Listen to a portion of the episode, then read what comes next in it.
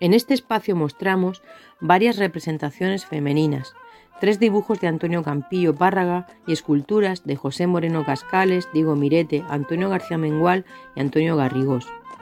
Durante el siglo XX, el rol de la mujer en el arte seguía reducido al de musa en la representación de alegorías o escenas. Sin embargo, el museo cuenta con la presencia de algunas creadoras, excepciones femeninas en un mundo principalmente masculino.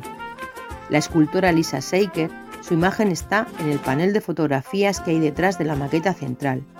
Mercedes Martínez Meseguer, más adelante mostramos una obra suya, y Carmen Artigas, más atrás mostramos una pintura de la Plaza de Santo Domingo. Son algunos ejemplos de mujeres que reclamaron y reclaman su lugar en el ámbito de la creación artística. Continúa en el punto 19.